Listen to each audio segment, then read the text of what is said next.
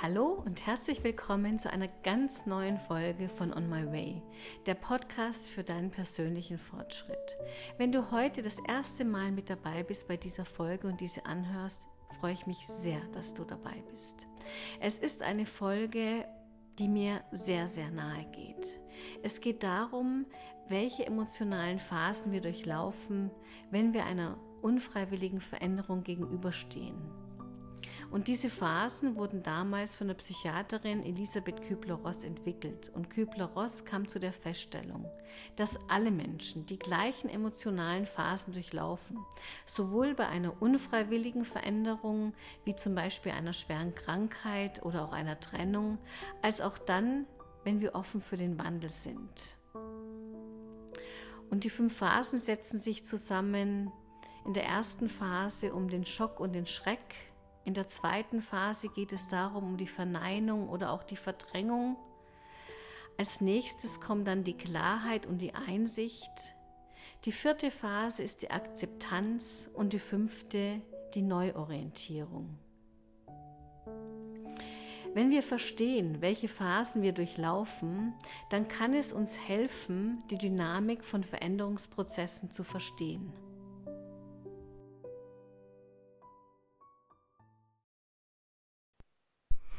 Mein Name ist Ulrike Steiger und ich bin Coach für Persönlichkeitsentwicklung und ich beschäftige mich schon seit ganz, ganz vielen Jahren mit dem Thema Veränderung, sowohl selber als auch mit meinen Klienten.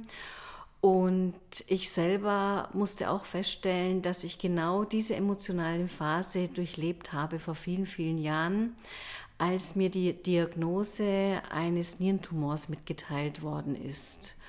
Und das Thema bewegt mich extrem und ich merke auch heute noch, dass ich, wenn ich dran denke, doch traurig werde, aber auch zum Teil glücklich, weil diese fünf Phasen schlimm sind, wenn man sie durchlebt, aber auch was Gutes haben können.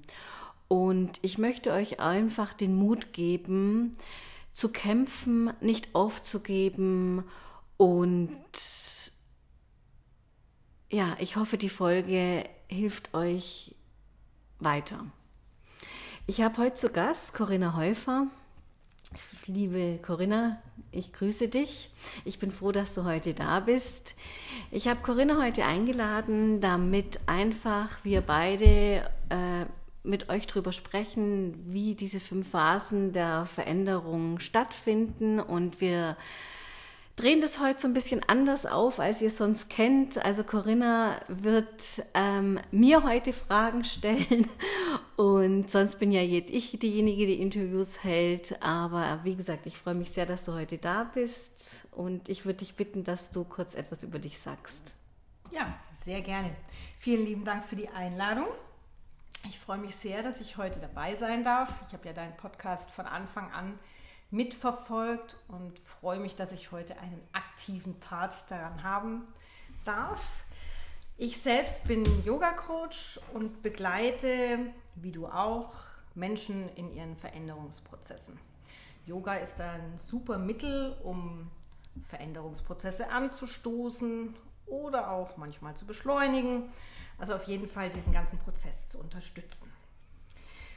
Heute ist meine Aufgabe allerdings ähm, ein bisschen Struktur in deine Geschichte zu bringen, damit für euch, liebe Hörer und Hörerinnen, diese fünf Phasen, die die Uli vorhin schon erwähnt hat, die jeder Veränderungsprozess mit sich bringt, auch klar erkennbar sind.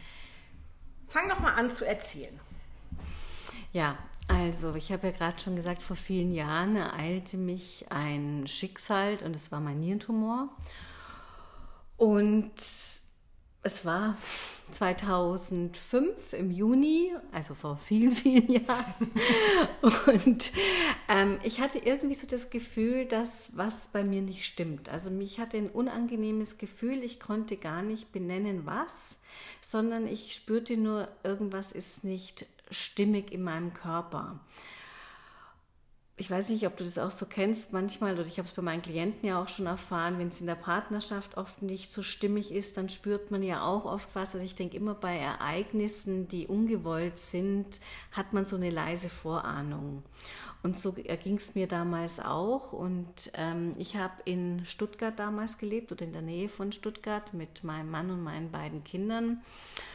Und ich meinte, ich war total glücklich dort und hatte eine Leichtigkeit, so dachte auch ich. Also es war so ein, ein schönes Leben. Und eines Tages bin ich aufgewacht und ich hatte so ganz, ganz starke Schmerzen in der Höhe meiner Nieren. Und im ersten Moment dachte ich, das sind Verspannungsschmerzen, weil ich habe sehr viel Sport getrieben, ich habe Tennis gespielt, ich war joggen. Und ja, habe dann angefangen, sie erstmal zu ignorieren merkte aber dann, es geht gar nicht mehr. Also ich habe irgendwann so starke Schmerzen bekommen, dass ich gedacht habe, ich muss jetzt meinen Hausarzt anrufen. Es war ein Freund damals auch von mir, das ist heute noch. Und der war dann auch so nett und hat mich gleich in die Sprechstunde genommen.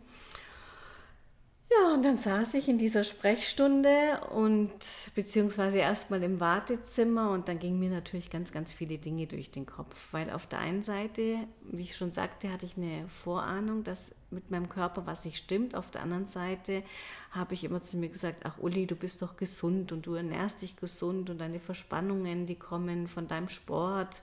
Also mir gingen da in dem Moment schon sehr, sehr viele Gedanken durch den Kopf.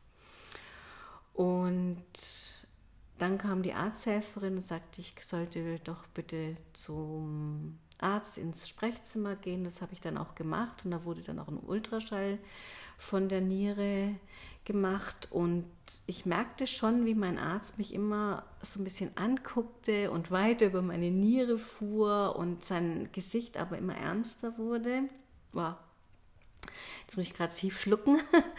Und mir wurde irgendwie mulmig zumute.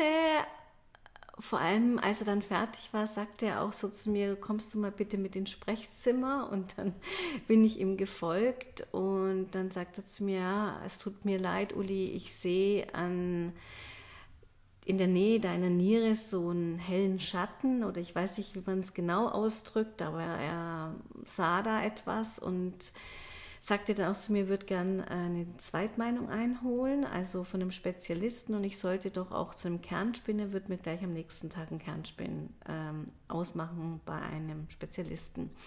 Und in dem Moment, ich weiß gar nicht, ich glaube, mir fiel die Kinnlade runter. Ich habe so einen Schock erlitten, als er das ausgesprochen hatte.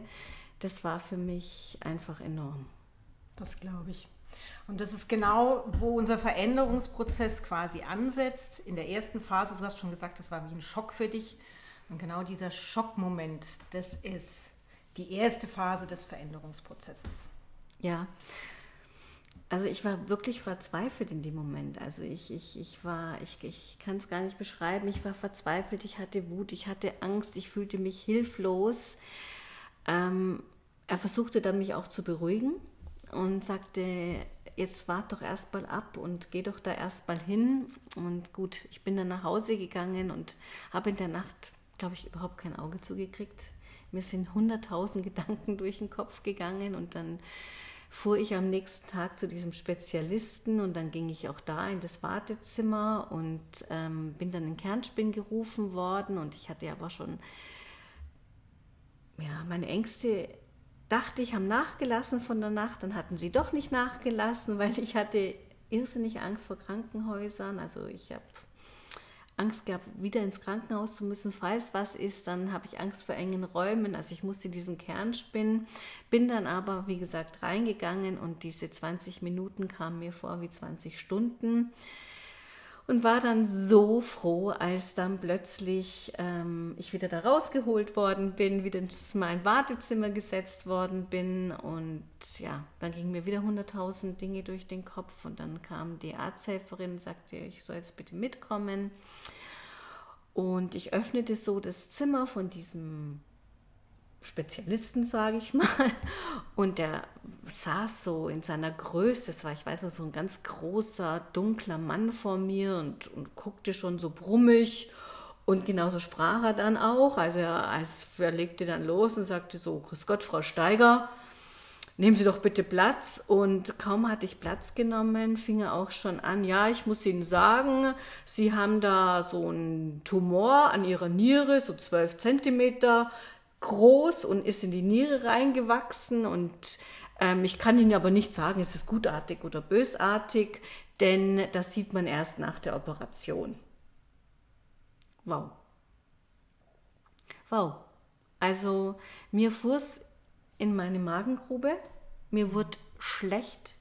Ich glaube, das war noch, noch ein größerer Schock als der schon, schon dieser Schreck da bei meinem äh, Arzt. Also es war, es, es war einfach, ja, ich, ich kann es gar nicht sagen. Also ich weiß gar nicht, wie ich oder was ich noch wahrgenommen habe von dem weiteren Gespräch, weil es drehte sich dann nur noch in meinem Kopf, okay, OP, Krankenhaus, Nierentumor, sterbe ich, bleibe ich am Leben, also ähm, was mache ich mit meinen Kindern? Also es war so, so viel, was mir dann durch den Kopf gegangen ist, dass ich so für mich die Außenwelt gar nicht mehr wahrgenommen habe. Und ich habe dann auch in dem Moment gar nicht mehr zugehört. Also ich weiß nur noch, dass ich draußen stand vor dem Zimmer dann und irgendwann mein Mann vor mir stand. Ich weiß gar nicht, wie der zu mir kam und mich erstmal in den Arm genommen hat. Also ich war, ja, es war Wahnsinn. Also ich, ich wollte die Situation einfach nicht wahrhaben. Ich glaube, in dem Moment war es bei mir so, dass ich einfach gedacht habe, warum trifft es mich? Oder ist es wirklich wahr, was er sagt? Oder ist es ein Witz? Also ich habe so gedacht, nee, nee, also die die veräppeln mich alle. Also es war so, so enorm, ich, ich konnte es nicht glauben, was er zu mir gesagt hat. Mhm. Und dann bist du direkt in die zweite Phase übergegangen, nämlich in die Verdrängung und die Verneinung, so nach dem Motto, nö, kann ja gar nicht sein. Ja. Also ich glaube, das, das war so, dass ich gedacht habe, nee, kann nicht sein, will ich nicht, nein, nein, nein, nein, nein, nicht mit mir, ich will nicht. Ja, und dann ähm, sind wir nach Hause gefahren und äh, ich weiß noch, dass ich dann in den Wald gegangen bin und einfach meine Gedanken sammeln musste, noch Zeit für mich brauchte. Und ich rief dann auch gleich meinem Arzt an und teilte ihm mit, was der Spezialist mir sagte. Und er sagte dann schon, ja, ja, der hat mich schon angerufen, also du musst ins Krankenhaus. Ich versuche so schnell wie möglich für dich einen Termin zu bekommen dauert circa zwei, drei Wochen, bis du da hingehst. Ich glaube, schneller wird es nicht gehen.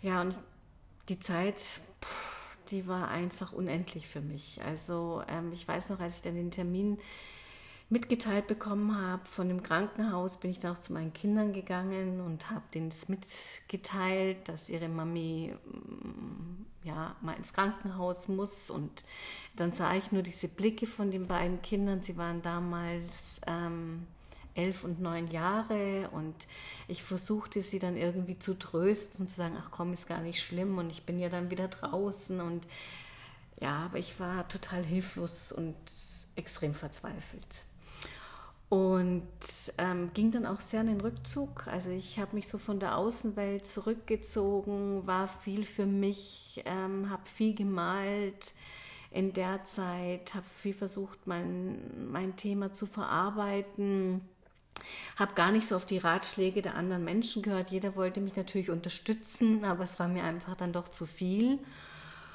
Und dann, ich weiß nicht, ich glaube, es war so vielleicht eine Woche vom Krankenhausaufenthalt, dann war mir plötzlich ganz klar, es hilft nichts. Also dieser Tumor, der muss raus, weil vorher wusste ich gar nicht, will ich oper überhaupt operiert werden. Also ich hatte ja, wie gesagt, so große Angst vor dem Krankenhaus oder lasse ich es und der verschwindet schon wieder von selber. Also es gehen dir ja so, so viele Gedanken durch den Kopf. Und dann war mir plötzlich eines Tages klar, nee, nee, der muss raus. Also es hilft nichts, wenn du überleben willst. Und es war mir klar, dass, ich, dass ich überleben will. Und ich spürte auch, dass ich überleben werde. Ähm, ja, war mir ganz klar. Und ich sah ein, dass ich einfach ins Krankenhaus muss und das Teil rausholen lassen muss. Egal, ob ich eine Niere dann behalte oder ob ich eine verliere oder was passiert oder wusste ja nicht, was danach passiert. Mhm. Das ist dann die dritte Phase, in die du dann gekommen bist, nämlich die der Einsicht und der Klarheit, wo man dann einfach die Realität auch als solche annimmt und ähm, ja, einfach sieht, es ist so. ja. ob ich das jetzt möchte oder nicht. Und wie ging es dann weiter? Ja, und dann habe ich halt so versucht, so diese eine Woche noch rumzukriegen und bin so meinem Alltag hinterher gehecht, sage ich jetzt mal, und habe so versucht, so gut wie möglich alles zu machen. Und mir war eigentlich klar, dass ich komplett in der Krise bin. Also ich, ich, ich spürte schon, dass ich einfach, ja, es, es ging mir einfach total schlecht. Und ich habe dann versucht, diese Situation mit meiner Einsicht auch zu akzeptieren. Also ich habe halt dann überlegt, okay, Uli, du akzeptierst es jetzt einfach, wie es ist. Du akzeptierst, dass du einen Tumor hast. Du akzeptierst, dass du ins Krankenhaus musst. Du, du ja, also ich glaube, ich habe dann einfach angefangen zu akzeptieren und mich mit der Situation zurechtzufinden, wie sie halt im Moment war. Ich glaube, diese Phase 4 und 5, also zum einen die Klarheit und die Einsicht auf der einen Seite und dann auf der anderen Seite die Akzeptanz, das ist auch so ein fließender Übergang, weil das ja irgendwie miteinander einhergeht. Ja. Aber wenn man mal so weit ist, dann hat man das Schlimmste ja schon überstanden. Ja, auf der einen Seite ja, auf der anderen Seite weißt du ja nicht, was ist, wenn du ins Krankenhaus gehst und wie es dir danach geht und was danach ist. Aber du hast jetzt auf jeden Fall mal akzeptiert, dass die Situation so ist. Und ich habe für mich festgestellt, ähm, damals, als ich es auch akzeptiert habe, ähm, kam dann so das Gefühl auf, okay, also irgendwas stimmt in meinem Leben nicht. Ich muss irgendwas verändern. Sonst würde mein Körper nicht mir sagen, es geht mir was an die Nieren. Ich weiß nicht, ob du so diese, dieses Sprichwort kennst, es geht mir an die Nieren. Ja. Aber ich ähm, stellte fest, dass ich in der Situation, in der ich lebte, unglücklich war und dass die Seele, der Körper ist ja oftmals die Sprache unserer Seele und dass die Seele mir einfach etwas dadurch mitteilen will, auf was ich vielleicht vorher nicht so geachtet habe und nicht gehört habe. Und dann kam mit dieser Akzeptanz die Überlegung, ja, was, was, was geht dir denn so nahe? Was geht dir denn so an die Nieren, dass du jetzt ähm, deinen Nierentumor bekommst? Was musst du denn in deinem Leben verändern? Und da wurde mir immer und immer klarer, dass ich komme ja aus München und ich liebe meine Heimatstadt und ich merkte plötzlich, dass ich gern nach München wieder zurückkehren möchte. Also dass das so mein Thema ist, dass ich sehr großes Heimweh hatte. Und wie der Zufall es so wollte, hat sich damals mein Mann auch äh, beruflich, er war bei einem Unternehmen, was eine Tochtergesellschaft in München aufbauen wollte und er orientierte sich damals auch nach München und dann habe ich gedacht, juhu, jetzt kann ich doch irgendwie, wenn alles, alles, alles, alles gut wird, da mir meinen Weg nach München ebnen und wahrscheinlich ist es das, was, was mir mein Körper einfach sagen möchte. Pass auf dich auf und hör auf dich und geh neue Wege und, und ähm, veränder dich und guck nach dir, was dir gut tut. Mhm. Und damit hast du dann die fünfte Phase erreicht, nämlich die Neuorientierung. Ja, Genau, also ich orientierte mich dann wirklich, also das gab mir so auf der einen Seite so eine riesengroße Freude. Ich war ja, wie gesagt, verzweifelt und hilflos und wusste einfach nicht mehr weiter. Und auf der anderen Seite ist aber irgendwas ganz Eigenartiges in mir passiert. Ich habe vorhin gesagt, ich bin sehr in Rückzug gegangen und plötzlich, als ich so plötzlich ein neues Ziel hatte oder so wusste, oh, ich habe so einen großen Wunsch und den setze ich jetzt auch um, brachen extrem ganz viele Emotionen bei mir raus. Also ich, ich lachte und ich weinte und ich, ich weiß gar nicht mehr, was ich alles tat. Und ich schrie und meine Kinder wussten schon gar nicht, wenn sie mich mal morgens sahen, oh, wie gehe ich denn jetzt meiner Mami gegenüber? Was ist denn die?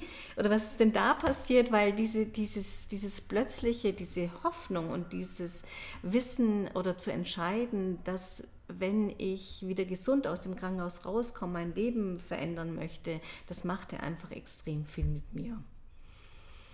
Und ja, wie gesagt, ich war auf der einen Seite dann mit voller Hoffnung und ich fing dann auch schon in der Zeit, ich hatte ja wirklich nur diese eine Woche noch bis zum Krankenhaus, aber ich weiß noch, ich setzte mir dann so ein smartes Ziel, das sagt dir sicherlich auch was und ähm, dachte mir, okay, Uli, bis wann, also München war schon mal klar und bis wann möchtest du umziehen und was ist alles zu erledigen und ist es überhaupt erreichbar, dass du das machen kannst?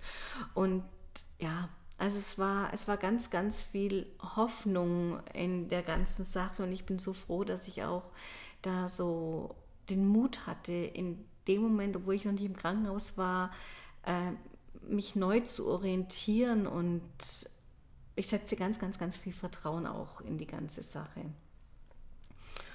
Ja, und dann kam der Tag der OP und ich kam ins Krankenhaus und ich wurde operiert und ich möchte da in diesem Sinne auch ein ganz, ganz, ganz großes Dankeschön an meinen damaligen Professor im Katharinenhospital in Stuttgart nochmal sagen. Ich danke von Herzen, dass ich äh, A, überlebt habe, dass er es geschafft hat, diesen riesen, riesengroßen Tumor aus der Niere zu entfernen. Ich glaube, ich war eine von Hunderten, Hunderttausenden, ein bisschen übertrieben jetzt, die, äh, wo er es geschafft hat, dass die zweite Niere auch noch erhalten blieb. Und ich kann sagen, ich bin glücklich, sie funktionieren beide wieder und funktionieren beide. Und ich kam dann gesund aus dem Krankenhaus und ja, war dann erstmal noch ein halbes Jahr nicht leistungsfähig, weil so eine Operation ist einfach sehr schwer. Es wird dann alles aufgeschnitten natürlich und die Muskelstränge durchschnitten. Aber ich habe es gut überlebt und als ich dann nach dem halben Jahr wieder gesund war, es war dann so die Winterzeit, fing ich dann an zu planen und loszulegen. Sehr schön. Und ich finde, das ist eine ganz, ganz wichtige Message an alle egal wie hart der Schicksalsschlag ist, der dich trifft, egal wie die Veränderung aussieht, die du vielleicht nicht haben willst und die trotzdem auf dich zukommt. Es gibt immer ein Licht am Ende des Tunnels. Man muss durch den Tunnel durch, der kann lang sein, der kann dunkel sein, aber am Ende des Tunnels ist ein Licht. Und wenn man sich daran hält, ich finde, das gibt einem schon ganz viel Kraft.